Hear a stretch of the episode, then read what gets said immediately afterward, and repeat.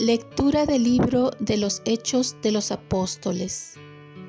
Aquel día se desató una violenta persecución contra la iglesia en Jerusalén. Todos, menos los apóstoles, se dispersaron por las regiones de Judea y Samaria. Unos hombres piadosos enterraron a Esteban e hicieron gran duelo por él. Saulo se ensañaba con la iglesia, penetraba en las casas y arrastraba a la cárcel a hombres y mujeres. Los que se habían dispersado al pasar de un lugar a otro iban difundiendo el Evangelio. Felipe bajó a la ciudad de Samaria y predicaba allí a Cristo. La gente escuchaba con aprobación lo que decía Felipe, porque habían oído hablar de los signos que hacía y los estaban viendo. De muchos poseídos salían los espíritus inmundos, lanzando gritos, y muchos paralíticos y lisiados se curaban. La ciudad se llenó de alegría. Palabra de Dios. Salmo responsorial. Aclama al Señor, tierra entera. Aclama al Señor, tierra entera toquen en honor de su nombre, canten himnos a su gloria, digan a Dios, qué terribles son tus obras. Aclama al Señor tierra entera, que se postre ante ti la tierra entera, que toquen en tu honor, que toquen para tu nombre. Vengan a ver las obras de Dios, sus temibles proezas a favor de los hombres. Aclama al Señor tierra entera. Transformó el mar en tierra firme. A pie atravesaron el río. Alegrémonos con Dios, que con su poder gobierna eternamente. Aclama al Señor tierra entera.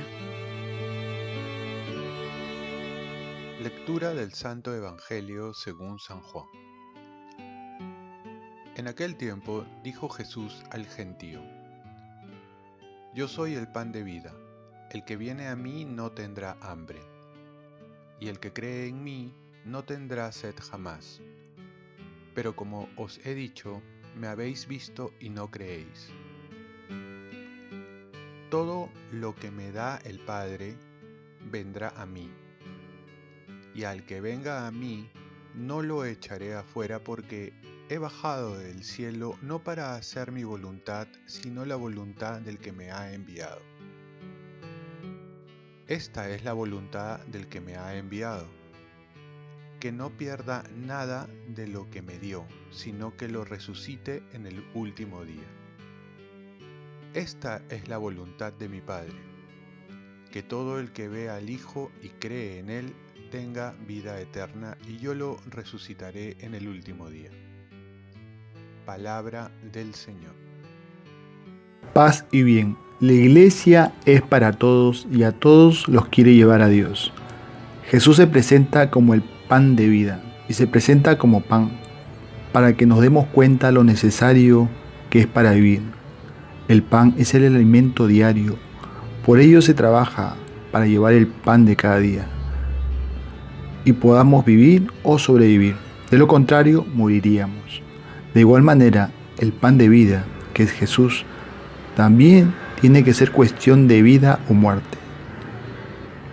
Pero para muchos esto no lo entienden o no lo viven, así que por ello se comprende que los gobiernos prefieren cerrar las iglesias y dejar los centros comerciales en esta pandemia, a pesar que los protocolos de las iglesias son mucho más efectivos que los centros comerciales.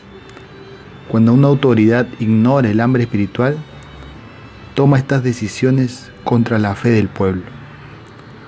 Por otro lado, Jesús abre su corazón y con ello la iglesia también lo hace. Cuando Jesús dice, el que venga a mí, no lo echaré fuera. Se refiere que su corazón está abierto para todos. La iglesia de Cristo es católica. Esto significa universal, esto es, para todos. A nadie se le cierra la puerta, no discrimina a nadie, no rechaza a nadie, porque realmente quiere que todos entren en ella, siempre y cuando tengan buena voluntad. Por ello es falso que se diga que la iglesia está contra los homosexuales, contra los casados y vueltos a casar, etc. La iglesia les abre las puertas.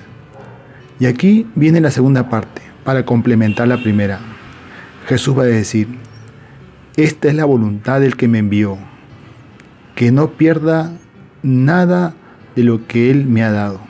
La iglesia, por lo tanto, acepta a todos con el fin de llevarlos a Dios de esta manera no quiere que nadie se pierda, que esté lejos de Dios. Por ello se le dice que es sacramento universal. Los acoge a todos para que abran su corazón a Dios y vivan como Dios quiere. Y lo que Dios quiere es que sean felices, porque Él sabe muy bien lo que anhelamos y lo que necesitamos. Oremos. Virgen María, ayúdame a aceptar a todas las personas y también con mi buen testimonio llevarlos a Dios para que sean felices. Ofrezcamos nuestro día. Dios Padre nuestro, yo te ofrezco toda mi jornada en unión con el corazón de tu Hijo Jesucristo, que siga ofreciéndose a ti en Eucaristía para la salvación del mundo. Que el Espíritu Santo sea mi guía y mi fuerza en este día para ser testigo de tu amor con María, la Madre del Señor y de la Iglesia, te pido por las intenciones del Papa. Con San José Obrero te encomiendo mi trabajo y mis actividades de hoy, para que se haga en mí tu voluntad. Y la bendición de Dios Todopoderoso, Padre, Hijo y Espíritu Santo, descienda sobre ti. Cuenta con mis oraciones, que yo cuento con las tuyas. Y que tengas un santo día.